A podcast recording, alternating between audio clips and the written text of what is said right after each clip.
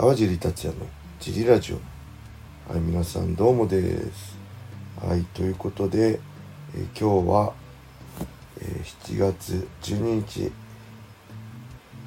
家で撮ってます、え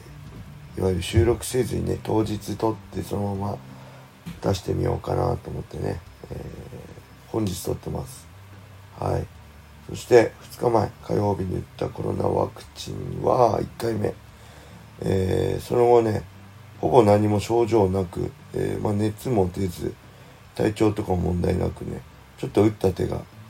少し痛いかなっていう感じ押したら痛いぐらいでねほぼ何もありませんでした。はい。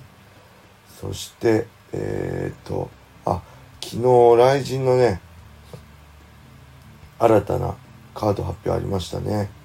えー、っと何でしたっけ？まずはまあ噂のあれですねパンちゃん選手が参戦で、まあ、ライジン女子キックですね。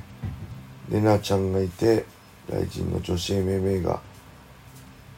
ググっていきましたけどまあその本当女子キックがメジャーになるかどうかのまあ試金石でしょうねこの試合が、まあ、何よりもねこう実力がないといけないと思うんでまあその花プラスっていうかまあ基本としての実力どのぐらい強いのか僕もほとんどの試合は見たことないんで名前とかねすごい聞くんですけどちょっと楽しみですね。そしてあと何がありましたっけ？あまさかの K1 の久保選手久保優太選手がね、ボクシング行くのかと思ったら MMA 雷神参戦ってことで太田忍選手とやってまあこれもどうなるのかね MMA 大体打撃の人結構来てうん不甲斐ない姿を見せるっていうのは多いと思うんですけど久保選手はねちょっとやっぱ戦い方もキックの K1 の時もね賢いしすごいなんだろうしっかり練習してから来るのか所属もブレイブにもなってたんでやっぱ宮田選手宮田さんのね元でしっかりトレーニングしてから MMA を理解してからの参戦かなっていう期待があるんでちょっと楽しみですね。対する太田選手もね1回デビュー戦は所選手において十字で負けちゃいましたけどねあれそれだけ悔しい思いした上でしっかり期間ね置いてからのまた2戦目なんですごい楽しみですね。うん、あとは何でしたっけ？とはえー、あれですね武田選手対八千選手これもいいですね勝ちカード、まあ、武田選手あの来陣出て連勝中だし、うん、強いですよね LSM 出身でメンタル的にもねすごい強い選手だと思うし対する八千選手は、えー、ここで、ね、前線の川名戦でちょっと復調の兆しが見見えて、うん、こっからまた上り調子にね調子に乗せちゃうとすごい強い選手だと思うんで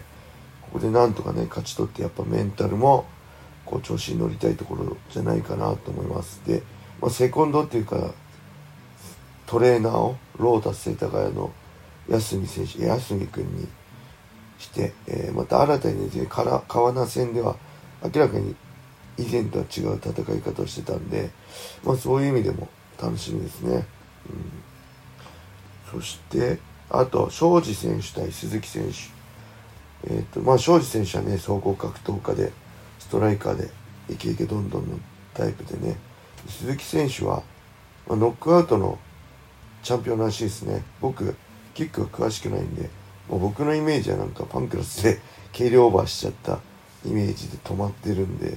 その後はちょっとあんま詳しく知らないんですけど、うん、まあこの辺も、まあ、打ち合いになるんじゃないでしょうか。はい。そんなわけでねえー、今発表されてるのが、えー、バンタム級トーナメント2回戦ですね。朝倉解体アラン山庭。そして井上直樹対金太郎大木久保対大塚選手。そして元谷選手対滝沢選手。そしてスペシャルワンマッチ浜崎選手対藤野選手。そして今回ああと佐々木ウルカ選手対堀江選手いましたね。ごめんなさい、これもねフェザー級のまあ来年噂されてるフェザー級トーナメントへの生き残りをかけた戦いですよね。ウルカ選手はね、えー、僕 USC ドイツ大会で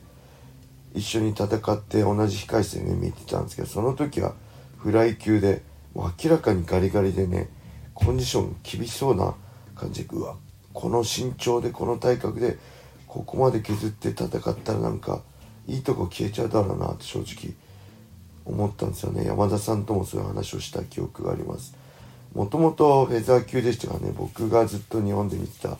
佐々木選手はフェザー級ですごいね才能あふれる戦い方を見てうんびっくりしたのを覚えてるんで、まあ、本来の階級に戻ってっていうかね僕が無理やりバンタム級に落としたように無理な階級で戦ってたのをだんだんこうフライバンタムフェザーってね戻してコンディションはすごいいいと思うしもともと持ってるものはねすごい惚れ惚れするようなテクニックがあるし楽しみですね、うん、で対する堀江選手僕はね潜在能力はね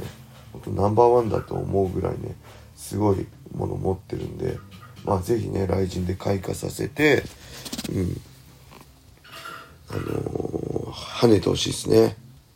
うん、ただどっちがね勝つかちょっと分かんないんで楽しみです。はい。そんな感じですかね。でこうやって雷神があと何でしたっけ？年内あと3大会ぐらいある。雷神。スタジオライジンとかなんかあるみたいなことも言いつつ、うん、まあ今後ね、まあ、2021年2022年にね天心くんが、まあ、ボクシングに移籍するんで転向するんで、まあ、天心くんのねいなくなった後のライジンキックとかもね相当厳しい存在感をかけた戦いが今年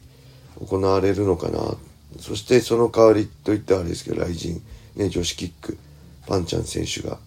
参戦したりね。まあ MMA も、うん、まあ堀口くんが30代になってね、UFC の再挑戦もあるんじゃないかって中で、まあ新しい選手ですよね。朝倉未来選手も、まあ30歳引退って言ってますけど、まあこれはないかなと思うんですけど、30歳で引退することはないかなって思うんですけど、まあ何よりね、本当まあ花とかね、知名度とか、よりも何よりも絶対的な実力がないといけない世界なんで、うん、まあ堀口だったり天心君だって那須川選手だったりね昔のゴミとかヒョードルとかね絶対的実力人気のプラスして絶対的実力がありましたよね、うん、どんなにこう人気とか知名度があっても、まあ、絶対的な実力がないとねこの格闘技界っていうのは自利品になっていっちゃうんで、うん、本当なんだろう、若い世代をどんどん発掘していかないと。で、いるんでね、特に。あのー、フライ級ね、日本人が最も多分有利だと思われるフライ級。そしてファイトマネー的にもね、世界的にもそこまで恵まれてないフライ級であれば、海外の選手もどんどんチャンスを求めて来人に来るんじゃないかなとは思うんで。まあ、ファイトマネー恵まれてないって言っても USC でね、チャンピオンになれば、フライ級チャンピオンになれば十分数千万稼げるんで、まあ、日本に比べたらどん全然稼げますけどそれでもやっぱチャンスをね求めてどんどん世界的にも集まってくるんじゃないかなと思うし、まあ、このコロナ禍ではね日本人中心になってくると思うんで、うん、まあ今いるね新竜選手だったり、えー、自分でもねトーナメントお願いしますって言ってた村本選手だったりねあと誰だろうディープのねチャンピオンの藤田大和選手だったりまあ、シュートの平選手、えー、あと、パレストア千葉ネットワークのね、鶴屋さんの息子の鶴屋玲選手だったり、あとなんだろう、まあワンだけど若松選手とかね、フライ級のトップファイターいるんで、まあその辺をね、含めて、まあどんどん若い選手で、まあけど平選手とか、まあ、正直 USC 行ってほしいけどね、このまま。まあもし USC がスムーズにいけないんであれば、来人でもありかなと思うんでどんどんね若い選手の台頭を期待したいなと思います。はい。あそんなわけでフリートークだけで10分間終わっちゃいましたね。まあたまにはこういうのがあってもいいかなと思います。はい。そんなわけでね本日この後すぐラジオ出し配信したいと思うんで、えー、ぜひねレター一人でやってるんでレターがないとなかなかうまく喋れないんで皆さんレターをお願いします。はいそんな感じで今日は終わりにしたいと思います。皆様良い一日を。またね